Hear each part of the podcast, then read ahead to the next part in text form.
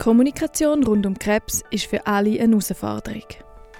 Menschen reden lieber über schöne, äh, leichte Themen und wenn es um eben etwas Existenzielles geht, dann äh, fällt es einem doch mal schwer und einmal sich zu geben, was macht das überhaupt mit mir?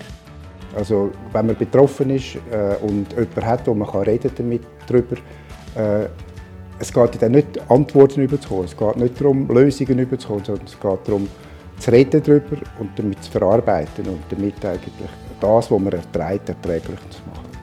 Also meine Tochter soll wissen, dass es auch Sachen gibt im Leben, die schwierig sind. Und wenn es mir nicht gut geht, soll sie auch sehen, dass es mir nicht gut geht, so wie sie das auch bei mir zeigen Wir reden in dieser zweiten Staffel mit Betroffenen, Angehörigen und einer Expertin über Tipps und Erfahrungen zur Kommunikation bei Krebs.